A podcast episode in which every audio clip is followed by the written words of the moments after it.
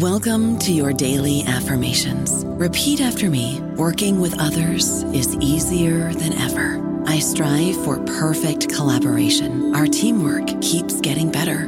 Yeah, affirmations are great, but Monday.com can really get you the teamwork you desire. Work together easily and share files, updates, data, and just about anything you want all in one platform.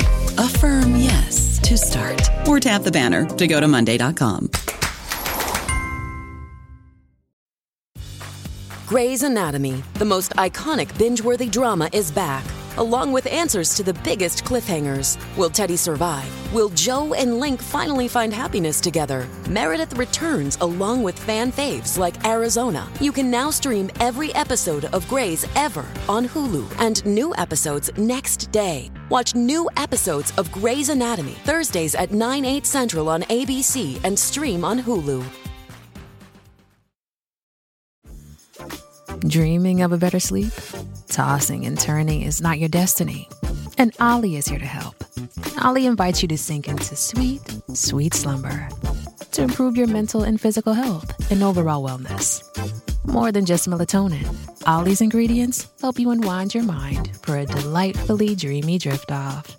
Sleep is on the way at Ollie.com. That's O L L Y.com.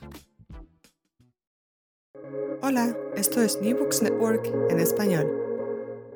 Bienvenidos a este episodio de NBN en español, la sección hispana de New Book Networks. Esta entrevista cuenta con el apoyo del Semillero de Investigación en Literatura Latinoamericana de la Pontificia Universidad Javeriana. Mi nombre es Daniela Buxdorf y hoy tenemos el gusto de conversar con Claudia Garri Grandi, quien es licenciada en Historia por la Universidad Católica de Chile y PhD por la Universidad de California Davis. Claudia actualmente se desempeña como profesora asociada e investigadora del Centro de Estudios Americanos de la Universidad Adolfo Ibáñez. Además, codirige, junto con Ignacio Corona de la Ohio State University, la revista Textos Híbridos, revista sobre estudios de crónica y periodismo narrativo, que es parte de las publicaciones académicas de la Facultad de Artes Liberales de la Universidad Adolfo Ibáñez. Dentro de sus publicaciones destacan sus libros Huellas en la Ciudad, Santiago de Chile y Buenos Aires, 1880-1935 del año 2014. Es coeditora de los libros El Afer Moreno del año 2020, El arte de pensar sin riesgos, 100 años de Clarice Lispector del año 2021 y Escrituras a ras de suelo, crónica latinoamericana del siglo XX del año 2014. Ha publicado en diversas revistas especializadas del campo, como también en volúmenes editados sobre cultura impresa y comunidades intelectuales, masculinidades del siglo XIX y sobre estudios culturales latinoamericanos. Entre sus investigaciones habría que mencionar su actual proyecto, Detrás de las secciones, trayectorias, saberes y oficios en revistas ilustradas, magacinescas y culturales chilenas 1900-1950 y el proyecto Redes Cultural Intervention in Latin American Magazines. Hoy conversaremos sobre La melancolía de los contribuyentes, colección de crónicas escritas por Genaro Prieto, antología a cargo de Claudia. Claudia, muchas gracias por acompañarnos hoy. Hola Daniela, muchas gracias a ti por la invitación a este programa de New Books Network. Me parece fantástico, así que me siento muy honrada de estar aquí contigo. Gracias, Claudia. Muchas gracias a ti por eh, eh, estar hoy día con nosotros. Em, hablar hoy día de eh, Genaro Prieto, de La melancolía de los contribuyentes, publicada este año, ¿verdad? Tú eres la antologadora, ¿verdad? Tú estás a cargo de, de este volumen y creo que la, la, primera pregunta eh, va por el lado del proceso, ¿no? Eh, desde, porque Genaro Prieto, ¿verdad? Eh, publicó, ¿verdad? sus crónicas entre el año 1900 y 1930 1950, por ahí, ¿verdad? Entonces hay un, un, un trabajo, ¿verdad?, de recuperar ese material, ¿no? Entonces no sé si nos podrías contar algo de, de, esa experiencia del trabajo con ese archivo? Ya, claro, encantada. Bueno, eh, varias cosas que te puedo contar del proceso. A ver, primero, este proyecto, el origen de este proyecto, esta antología, va de la mano, ¿no es cierto?, de la decisión de los editores de La Pollera, que tienen esta colección, ¿no?, de antologías de crónicas, de cronistas. Ya entonces, en, una, en un encuentro eh, sobre Marta Brunet, eh, tuvimos esta conversación, yo les conté que, que yo algún tipo de archivo manejaba de algunos cronistas chilenos y chilenas, entonces que podíamos trabajar en conjunto y a ellos le llamó la atención la posibilidad de trabajar con Genaro Prieto, a pesar de que, como bien dices tú, eh, ya Genaro Prieto en vida publicó un par de libros y luego póstumamente también se publicaron otros libros. O sea, digamos que las crónicas de Genaro Prieto eh, igual tenían cierta circulación. Eh, de todos modos, él publicó toda su vida crónicas, ¿no? Entonces, era más que eh, claro que esas antologías no estaban publicando todo lo que él realmente escribió para el diario Ilustrado, ¿no? que fue el lugar donde él publicó eh, sus crónicas. Entonces, eso por un lado. ¿no? Por otro lado, yo eh, conocí las crónicas de Genaro Prieto muchos años atrás, cuando yo estaba haciendo mi doctorado, porque me interesaban mucho las relaciones entre literatura y ciudad. Y lo que me sorprendió fue que la ciudad de Genaro Prieto era muy distinta a la ciudad que escribían, ¿no es cierto?, los cronistas modernistas, que eran los que yo conocía, ¿no? Rubén Darío, Amado Nervo, Martí, Gómez Carrillo, etcétera, ¿no? Entonces, eh, siempre lo leí en su momento, al final no seguí profundizando, eh, pero me quedó eh, la curiosidad ¿no? de trabajar y conocer más su trabajo como cronista. ¿no? Entonces, bueno, eh, una vez que, mm, que, bueno, que la, la, pollera postuló al fondo del libro, ¿no? Este concurso que hacen eh, los fondos de cultura, y se adjudicaron el proyecto, empezamos a trabajar y llegó la pandemia. Entonces, llegó la pandemia y claro, teníamos estos libros, ¿no? Eh, Pluma Ristre, con Sordina, que están eh, colgados del sitio Memoria Chilena, también está una antología que hizo eh, Alejandra Costamaña con Ediciones B, otra antología humorística del año 73. Entonces había material, pero eh, sabíamos que había más que buscar. Bueno, finalmente la pandemia eh, amainó un poquito y pudimos ir al archivo, a la Biblioteca Nacional, y en ese sentido no fue eh, complejo porque eh, sabíamos dónde, en qué medio había publicado. O sea, Genaro Prieto siempre publicó en el Diario Ilustrado, fue bastante fiel a ese medio. y sabíamos también que publicaba con regularidad, entonces no era eso de achuntarle el año, por dónde, qué sé yo. Ahora bien, la verdad es que una de las cosas que no he resuelto es cuál fue la primera crónica, por ejemplo. Eso no lo tengo claro. ¿Cuál fue la primera crónica? Em, hay, ¿no es cierto? Eh, yo no he hecho bueno, debo decir también que trabajé con William Herrera, me apoyó en el, en el trabajo de archivo, ya eso también es otra cosa que mencionar. El trabajo de archivo, si uno lo hace solo, es muy lento, si es que no tiene dedicación exclusiva a eso y tener un equipo es fundamental, ¿no? Entonces, bueno, hicimos una revisión. Eh, no es del comienzo comienzo, porque siempre está el temor de que uno puede perder mucho tiempo tratando de encontrar esa primera crónica, ¿no? Es un trabajo lento, trabajamos con microfilms, no, no, no, tenemos acceso al periódico impreso. Eh, sino digitalizado. Entonces, también había que ser estratégico en ese sentido. No teníamos todas las horas disponibles, con la pandemia había horarios acotados, qué sé yo. Entonces, bueno, me interrumpes, Daniela, lo que me quieras preguntar, porque yo te puedo hablar muchísimo de esto. Yo estoy fascinada escuchándote porque estoy imaginando ese trabajo de archivo, ya esto de eh, este afán de querer encontrar esa primera crónica, aunque eh, podemos saber que eh, el resultado final no va a cambiar, sea la crónica A o la crónica B la que estuvo escrita primero, pero está como, como, como esa insistencia propia del investigador. Así que yo te estoy escuchando feliz. Bueno, entonces está esa inquietud. Además que eh, Genaro Prieto también dibujaba, hacía ilustraciones. Entonces, cuando dicen que él empezó a colaborar con el Diario Ilustrado en 1913 o 1914, eh, no sabemos si en verdad fue con una crónica, si fue con una ilustración. O si fue con otro tipo de contenido, texto, ¿no? O material. Entonces, bueno, ahora eh, sí, eh, otra cosa que es interesante señalar era que, bueno, también eh, lo que facilitó el trabajo de archivo fue que generalmente publicaba en la sección editorial.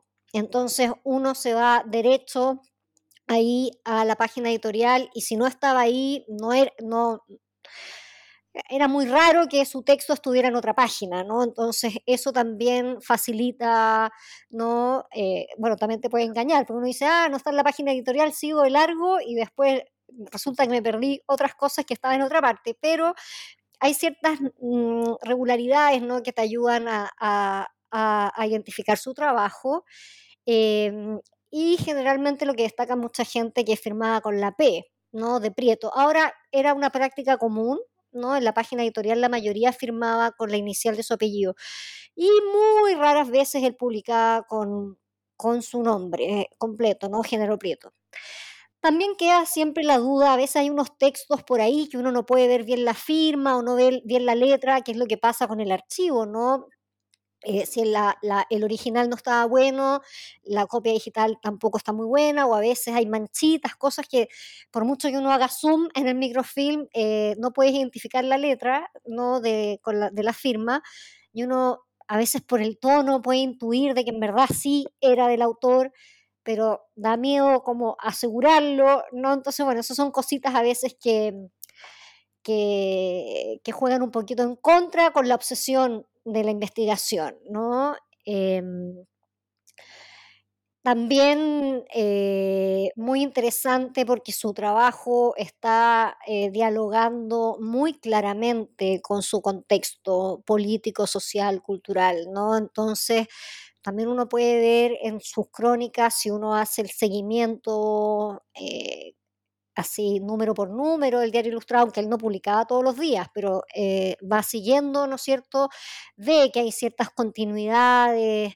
cómo sus comentarios van dialogando con lo que se publicó en otra editorial o en otro periódico o en otra sección, ¿no? Entonces, es una puerta de entrada a, al momento ¿no? que se está viviendo, pero también una puerta de entrada a la misma prensa.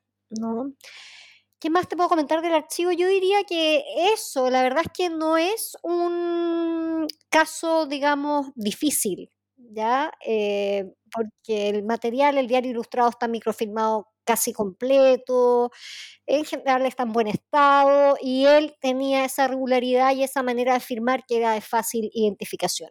Y, Claudia, eh, hay algunos cronistas de ese tiempo como no recuerdo en este momento si era Teófilo Cid o Joaquín Edwards Bello, que tenía días fijos en los que publicaba las crónicas.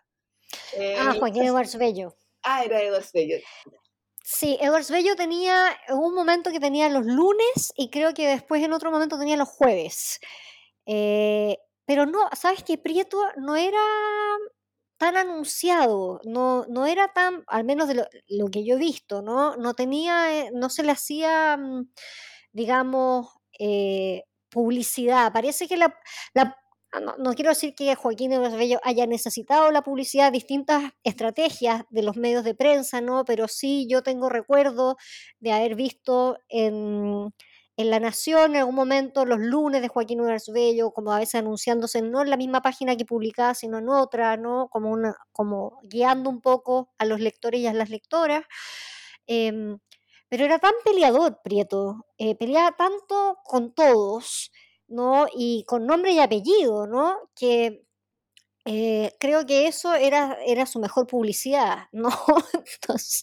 De, hecho, de, eso mismo te quería preguntar porque en, el prólogo que, eh, tú escribes, que eh, es súper completo, eh, aprendí muchísimo leyéndolo, ¿ya? bueno, tú comentas que Prieto fue diputado antes de, empezar a, en el tema de las crónicas, ¿no?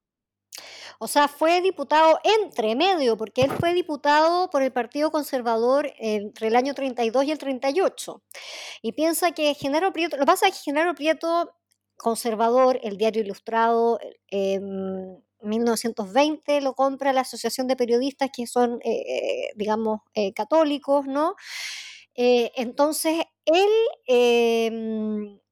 bueno, empieza a colaborar en 1913, 1914, no sabemos exactamente bien cómo, qué sé yo, pero eh, estaba también un poco emparentado con algunos de los directores del diario Ilustrado, ¿no? Entonces, bueno, él siempre estuvo colaborando, ¿no?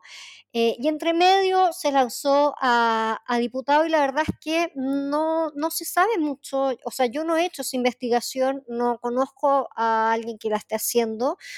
Eh, sobre, mm, sobre así como su rol de diputado. Yo sé que em, eh, Pablo Concha, si no me equivoco, está trabajando también eh, con Genaro Prieto, ¿no es cierto?, sus vínculos también em, con intelectuales, digamos, desde el punto de vista más internacional, qué sé yo, pero eh, pero sí, pues él fue diputado, no tengo mucho que decir al respecto porque no lo he investigado, lo que sabemos es cómo él mismo se publicita, digamos, o él escribe en las crónicas un poco esto de su campaña, hágame la cruz y, llegaré al Congreso, ¿no? Em, pero ahí está, parece que no le fue muy bien, ¿no? Eh, pero fue también algo que informó eh, su crónica en la medida que a él le permitió, em, digamos, hablar con más propiedad sobre cómo funciona el Estado, ¿no? que es lo que él escribe eh, muchísimo, muchísimo, muchísimo, muchísimo. Entonces... perdona, sí, disculpa. No, no, dale, dale, dale.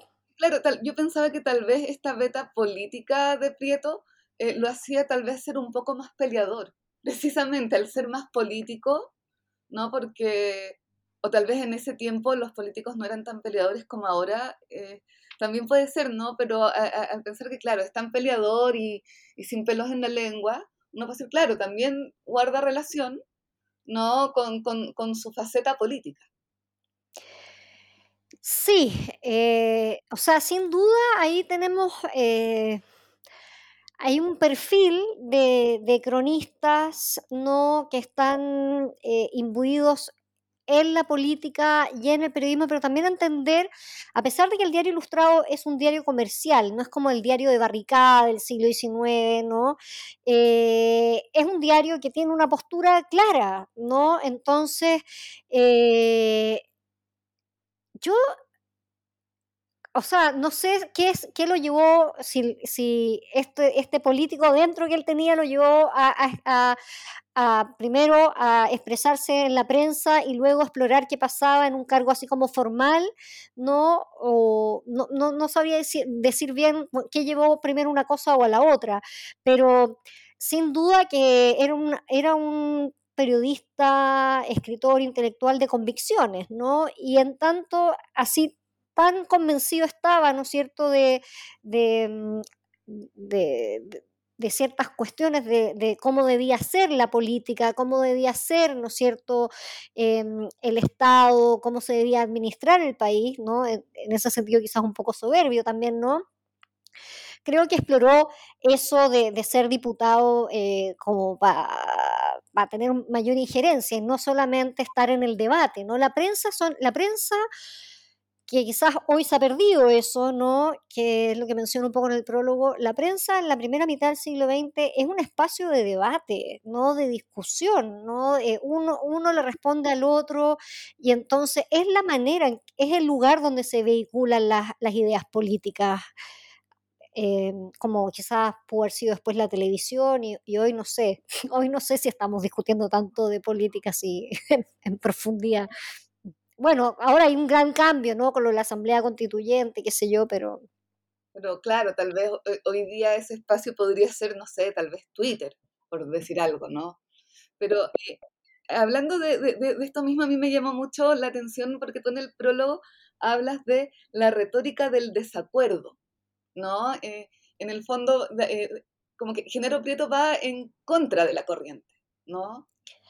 Eh, sí, totalmente. Por eso lo, vinculo eh, más como con esta idea de, crearse un personaje, ¿no? Eh, cercano al dandy. por eso, entonces, en ese sentido, esto de estar en desacuerdo con todo es muy, muy del dandy, ¿no? De desagradar, de incomodar, de molestar. Entonces, en ese sentido, claro, eso sería como un motor súper importante de, su escritura en la prensa. Eh, porque efectivamente, claro, yo te dije hace un ratito, era una persona de convicciones, pero en verdad nunca sabemos qué es lo que él realmente propondría o haría, ¿no? Eh, sabemos que esto no le gusta y lo otro tampoco. Entonces, ese tono beligerante de, de batalla me parece que, mm, que, en el fondo, claro, es fundamental para entender el lugar que ocupó eh, él en la prensa, en el diario ilustrado y en, la, prensa en general como figura pública. Eh, y la, la, la, manera también de hacer política en cierta medida, ¿no? Pero él habla con, claro, él es muy beligerante, pero él habla informado, ya que eso es muy importante. Yo no me detengo tanto en el prólogo, en, a, lo, a, lo, informativo, al dato, pero él está muy aterrizado, ¿no? Él habla con propiedad, bueno, cuando se está discutiendo una ley, cuando se está discutiendo, eh, digamos, presupuesto, etcétera, etcétera, él está informado. Lo que pasa es que quizás eso es más árido eh, y no lo comento tanto como quizás no es tan interesante para un público general, ¿no? Eh, claro, pero también, no sé, voy un poco al, al, título ¿no? del libro, La melancolía de los contribuyentes. También ahí da un poco como la, la, la, la sensación de más de contribuyente que tal vez de ciudadano. Ajá. Ah, eh, ya podrías como decir un poquito más que como la, la que a ver, siento que eh, eh, en las crónicas él es extremadamente crítico, ¿verdad? Ya, de hecho, no, yo lo siento hasta atrevido con esto de Tontilandia, por ejemplo. Ah. ¿No? entonces, yo siento que él tiene todo este conocimiento, ¿no? Dada su carrera o sus estudios de, de derecho, creo, ¿no? Sí. ¿Ya? Eh, entonces creo que él también, eh, o sea, nosotros como ciudadanos nunca nos planteamos a nosotros mismos como contribuyentes, ¿verdad? Tal vez hoy día, pero estamos hablando 100 años eh, después, ah, puede haber gente que diga, yo con mis impuestos no quiero que pagarle el sueldo a tal diputado, por decir algo, ¿no? Pero eso es algo que yo siento muy actual. Entonces, cuando él propone al ciudadano como el contribuyente, ¿verdad? Yo también siento que le está dando como otro estatus. ¿No? Así como, oiga, usted no es solo ciudadano, es también contribuyente, como, ojo ahí, ¿no? Y, y, y en el sentido como informativo de las crónicas con todo esto, que como dices tú, él habla con propiedad, ¿verdad? Él eh, también está al informar y, en el fondo dar estos puntos de vista, también podría, esto es solo un, una tesis que se me ocurre a mí, tal vez está también empoderando al lector. Ajá, sí, bien, muy interesante lo que estás planteando, Daniela. Sí, porque en el fondo eh, él está, digamos, es, es muy bueno en perfilar estos, eh, este cambio que hay ¿no? en, el, en, en el sujeto urbano, que, que, como dices tú, la melancolía del contribuyente, el ciudadano, el contribuyente, o sea, cómo pasamos a ser parte de un, del engranaje del Estado, ¿no? Entonces también habla de los padres de la familia, o sea, habla mucho de, digamos, nuestros deberes, quizás más que de nuestros derechos, Como con mucha ironía, obviamente, ¿no?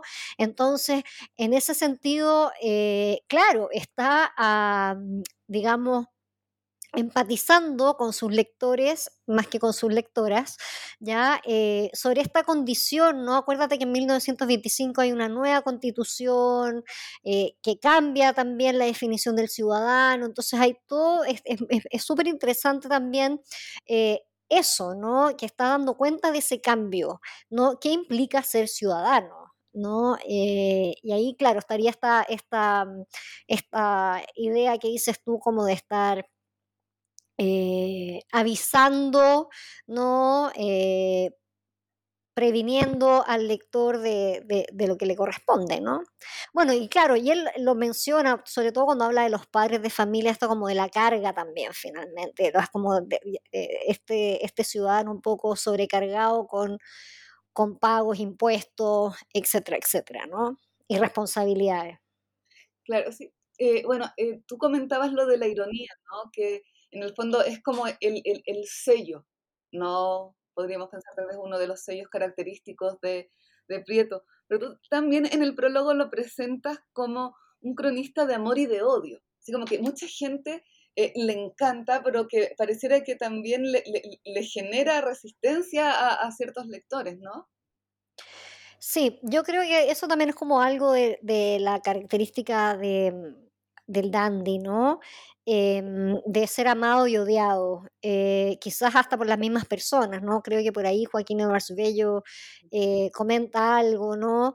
Eh, porque sí, porque era tan, digamos, era tan claro y explícito y frontal que obviamente que mm, quienes estuvieran del otro bando político, por decirlo, porque claro, en esta antología no, no, incluimos muchas de las crónicas que él escribe contra Alessandri y otras figuras políticas, pero es, es brutal, ¿no? Es eh, muy intenso, intenso, intenso. Son muchísimas crónicas en contra de Alessandri y el gobierno de Alessandri.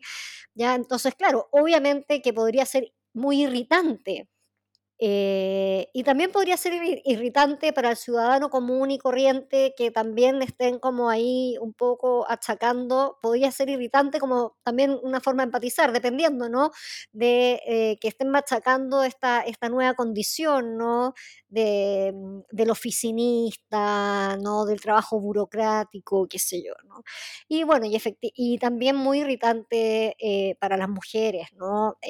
Eh, no está en este libro eh, tan evidente, pero en otras antologías está presente. O sea, eh, también estuvo en contra del divorcio y sus crónicas en contra del divorcio son y contra el feminismo son bastante son complejas, ¿no? pensando, hablando desde el hoy, no desde el siglo XXI. Claro, ahí sale la beta conservadora. Muy conservadora, claro. ¿no? Y claro, por ese lado irritante, pero obviamente para quienes se sentían identificados con em, eh, las ideas, digamos, del Partido Conservador, eh, estaba perfecto, ¿no? Entonces... Claro. y respecto a eso mismo, este eh, como criterio de selección de las crónicas, porque tú ahora me dices, claro, que dejaron fuera varias crónicas, aparte que son, son muchos años de escritura, son muchas crónicas, ¿verdad? Con tanto material, ¿verdad? Yo me imagino que no es fácil seleccionar. No, la verdad es que por un momento ahí nos pusimos de acuerdo con los eh, editores de, la pollera, porque, claro, son varios intereses los que uno tiene que, calibrar, ¿no? Por un lado, eh, claro, desde el punto de vista de la investigación y de la obsesión del archivo, uno dice, publiquemos todo lo inédito, todo, o sea, inédito, digamos, del libro, porque que ya, ya salió. Todo lo que apareció en la prensa y que no ha salido en otra antología. Ya, eso podría ser un criterio. Em, otro criterio, bueno, hagamos una, un índice temático, ¿no? De ciertos temas, ¿no es cierto? Cubrir eh, temas muy representativos de él, otros que aparecen que son nuevos, qué sé yo, otro una cuestión cronológica, etc. Y la verdad es que optamos por ir mezclando un poquito de todo, ¿ya? Eh, porque, claro, hay muchas crónicas inéditas, pero pensando en que esta, es una antología que, que, busca llegar a la mayor cantidad de público posible, a un lector, una lectora que se quiera entretener, no es, eh, digamos, una edición, digamos, crítica, ¿no? Eh, de especialista. Entonces ahí buscamos como crónicas que eh, fueran representativas que hubiera también crónicas que no se han publicado en prensa, eh, perdón, en, diarios, en, eh, ¡ah! en, libros en otras oportunidades, ¿no? Eh, y que fueran de, interés para un público lector amplio, porque hay muchas que son muy áridas, la verdad. Hay muchas crónicas que mencionan muchos personajes, diputados, ministros, que si tú no sabes quiénes son y no estás estudiando eso, de repente no no le vas a encontrar ni un sabor, no, no le vas a encontrar mucho interés.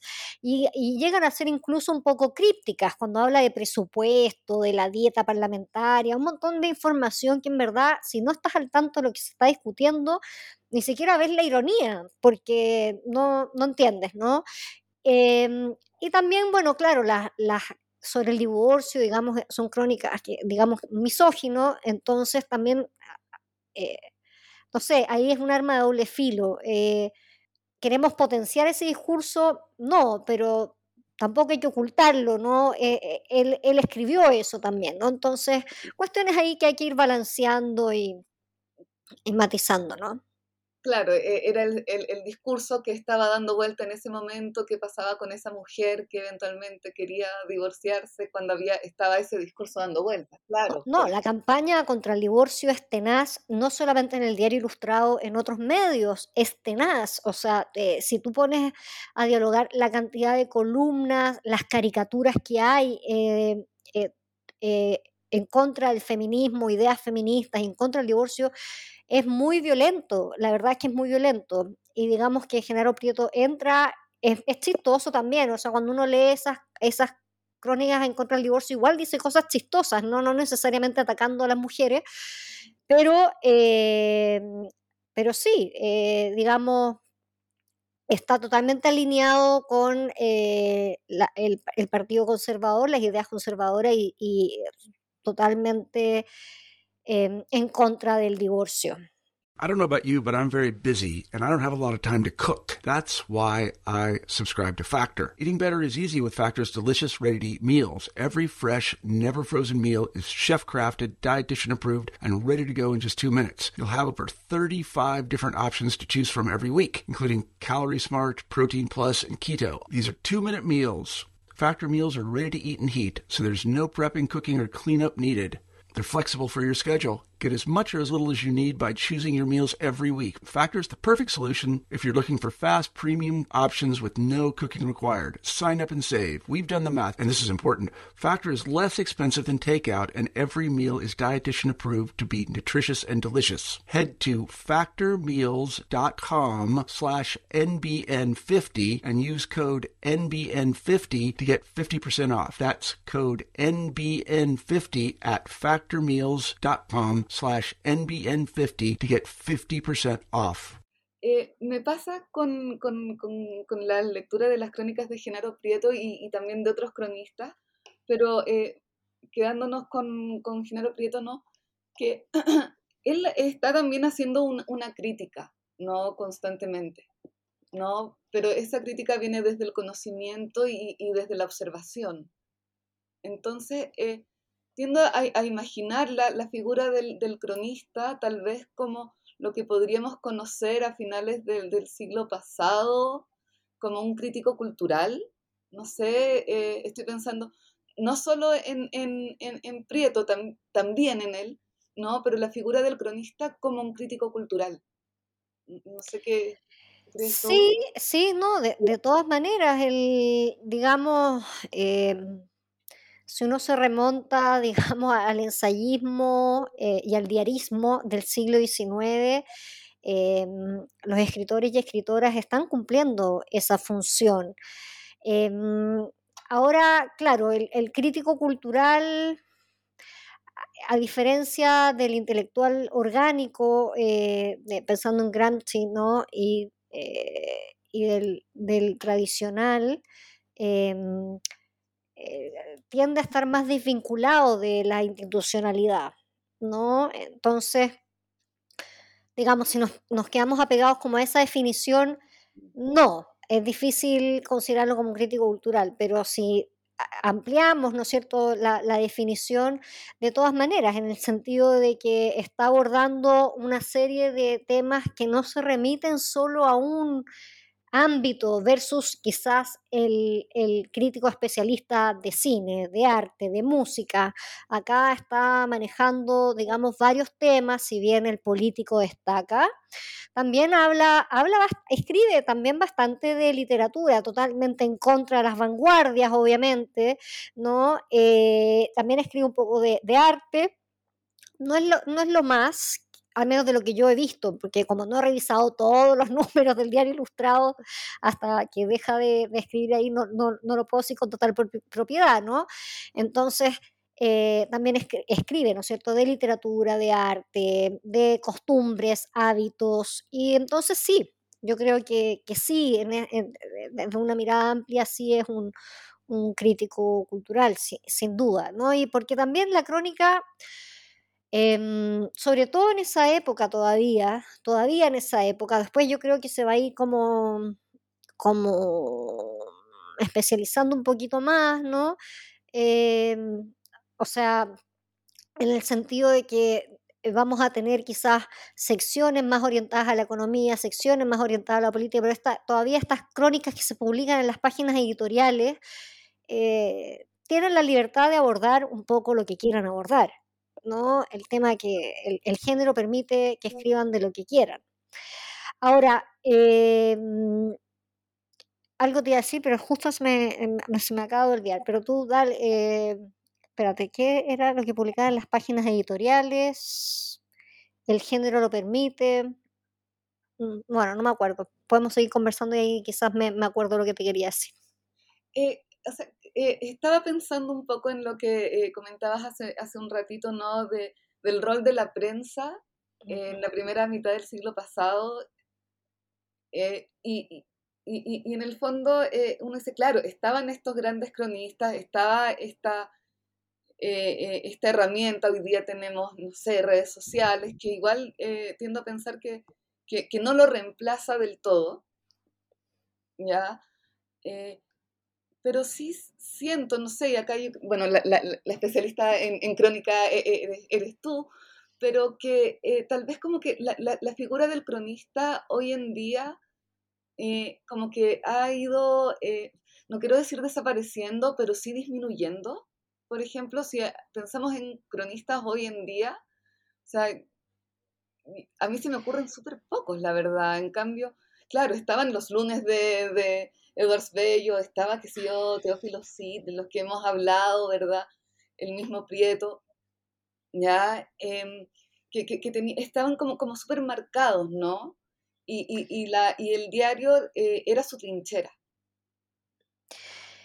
Eh, yo, mira, Em, no me atrevo así como a decir una aseveración así muy eh, tajante.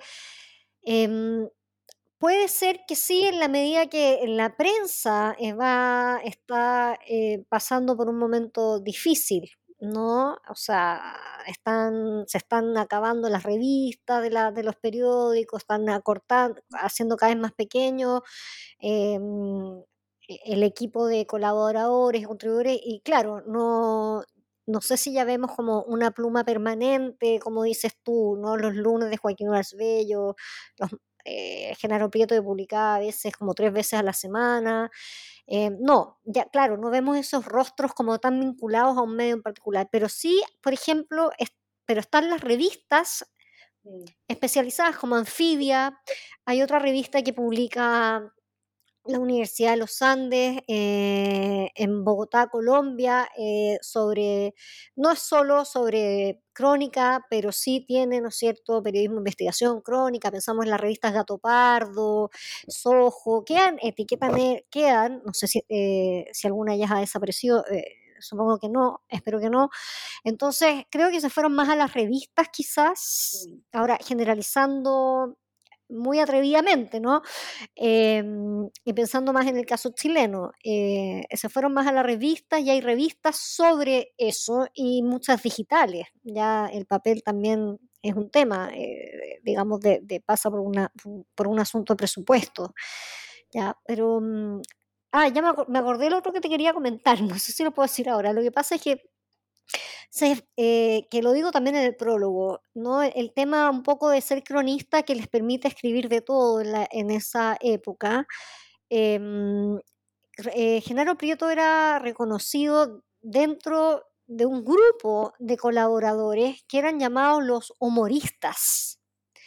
¿Ya? Entonces es interesante eso, o sea, no, no destacaba tanto el género escritural, sino eh, más bien el tono de su colaboración, porque así como hablaban de Prieto, habrá, hablaban de Coquedela, ¿no? ¿no es cierto? Que también tuvo un paso importante en el Diario Ilustrado y en otros muchos otros medios, ¿no? Em, y entonces Genaro Prieto entra eh, eh, también con los caricaturistas, los que hacen ilustraciones, los que... Entonces hay como todo un equipo que le pone el sello humorístico al diario, obviamente se van a reír de los rivales políticos, ¿no es cierto? Eh, y de otros asuntos de, la actualidad, se ríen mucho de lo que está pasando. Eh, y claro, Genaro Prieto contribuía con sus crónicas eh, irónicas y humorísticas, pero había otros que, que contribuían, ¿no es cierto? Con caricaturas, viñetas, qué sé yo. Entonces, es interesante también eso cuando me decías lo de lo crítico cultural, que, que claro, a veces la figura del crítico cultural no la asociamos tanto al humor, porque hay como un, hay un cuestionamiento sobre el, humor como una, ahora se, bueno, ahora ha cambiado esa percepción y se está investigando mucho sobre el humor, ¿no? Y eh, el, el, poder y los usos, ¿no? Del humor. Pero claro, a veces asociamos esta idea del crítico cultural como una figura muy seria, también muy docta, eh, muy eh, intelectualizada. Y, claro, Genaro Prieto podía ser eh, muy docto intelectual, pero también hablando con una verborrea, escribiendo ahí como pachotadas, ¿no? porque era también su manera de hacer más dulce algo que era muy amargo. Lo que estaba diciendo era muy amargo, ¿no? Entonces, es interesante eso también, ¿no? Que era calificado como humorista a veces más que cronista. Introducing Royal Caribbean's newest ship, Icon of the Seas, the ultimate family vacation. The ultimate six slides, eight neighborhoods, zero compromise vacation. The ultimate never done that, can't wait to do it vacation. The ultimate chillin' by a different pool every day of the week vacation. This is the icon of vacations. Icon of the Seas, arriving in 2024. Book today. Come seek the Royal Caribbean. Ships Registry Bahamas. Claro, en el fondo ahí el, el, el tono tal vez es como que se come un poco al, al, contenido, cuando en realidad lo que él hace es complementarlo, ¿no? Hacer que esto que eh, eh, es más árido, eh, hacerlo más liviano. Claro, claro, en el fondo si tú, lo, tú también te puedes reír, o sea, nos reímos ahora, hay muchas crónicas con las cuales todavía nosotros nos reímos que no necesitamos saber ahí exactamente lo, que está pasando. Entonces, pensar también esa llegada que tiene él con, eh, con el humor eh, y cómo puede permear ¿no? Eh, o intervenir en, en, la opinión de los que están leyendo sus crónicas, ¿no? Eh, más allá de, de, lo sesudo o el dato duro que o el comentario que pueda estar diciendo. ¿no? Entonces el, humor también es como un mecanismo así de, eh, como de infiltración, por decirlo. Claro, es como, él fue como innovador en ese sentido, ¿no? Ocupar tal vez el humor como una herramienta, así como hacerla, ocuparla a su favor. Sí, yo creo que él es también ahí heredero de, bueno, la, sátira política en el siglo XIX tiene un lugar importante.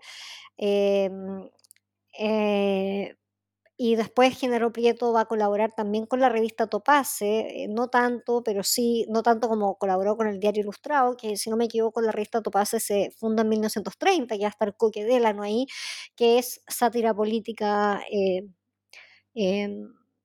Pura y dura, ¿no? Entonces, eh, claro, quizás es llamativo que en la página editorial, él, ah, eh, porque uno también piensa en las páginas editoriales como páginas más serias, ¿no? Como el, debate, la queja, el reclamo, la carta al, director. Y, te encuentras con, la saga de Tontilandia, ¿no? entonces, eh, es también como reírse también eh, de sus propios lectores. Sí, no, eh, yo lo siento muy audaz con su saga de, Tontilandia, él, ¿no? Sí, esa saga es muy, es muy entretenida y, y, bueno, ¿no? Y tiene, nosotros encontramos otras crónicas que las titula más adelante, ¿no? Los años 40, 30, que las titula Tontilandia, siempre es como cuando ya, cuando titula la crónica Tontilandia es como, eh, ya están metiendo la pata de nuevo, ya están haciendo el circo, ya están haciendo el loco, siempre es como decir, solo, es, solo puede pasar en Chile un poco, ¿no? Que es Tontilandia, ¿no? Entonces, cuando ya está como hasta aquí, cuando ya está como hasta la coronilla, es que eh, recurre a Tontilandia yo, creo que si Prieto escribiera hoy en día, o sea, la mayoría de sus crónicas tendrían Tontilandia en el título. Claro, no bueno, sí, estaría bastante mm, eh, impactado con todo lo que ha pasado desde el estallido social en adelante, ¿no? Pensando en su postura conservadora de las cosas, ¿no? Claro, desde su, eh, su visión. Claudia, ¿te parece eh, si eh, quieres invitar a, a los lectores eh, o a, a- a nuestros oyentes para que eh, puedan eh, leer el, el texto? Eh, sí, eh, pero eh, ¿podemos hacer una pausa? Que me perdí. ¿quieres que, que, que, haga como un, un anuncio? Eh, no, en- pienso para que, que- vayamos cerrando ya, ¿te parece? Ah, ya, perfecto. Ya. Bueno, sí, los, los y las invito, ¿no es cierto?, a eh, buscar este, este hermoso libro editado por la editorial La, La Pollera, ¿no?, de Genaro Prieto, que reúne crónicas, ¿no?, de eh, más o menos 30 años de trabajo periodístico, ¿no? crónicas que él publicó en la sección editorial, en el, en el diario Ilustrado, en el que mm, se abordan, ¿no cierto?, distintos temas, pero principalmente lo que tiene que ver con este cambio que ocurre en la ciudad de Santiago a inicios del siglo XX, hay un cambio en, lo que se entiende por ciudadanía, ¿no? Hay un cambio en el espacio urbano, aparece, ¿no cierto?, la clase media, la vida de la oficina, ¿no? Se hace muy, muy presente en este libro eh, y hay muchos cambios culturales del cual eh, Genaro Prieto, ¿no cierto?, acusa recibo. Entonces, ahí está la invitación. Eh, Claudia, te quiero dar las gracias por tu tiempo. Eh, muchísimas gracias. eh, disfruté mucho de, de- de nuestra conversación. Y a, a todos ustedes, muchas gracias por escuchar New Books en español, un podcast de, de New Books Network. Muchas gracias. Ah, gracias a ti, Daniela, por la invitación. Un gusto conversar sobre Genaro Prieto y la melancolía de los contribuyentes. No, gracias a ti, Claudia, y ya estaremos conversando de tus eh, nuevos proyectos. Que estés muy bien. Muchas gracias. Gracias por escuchar New Books Network en español.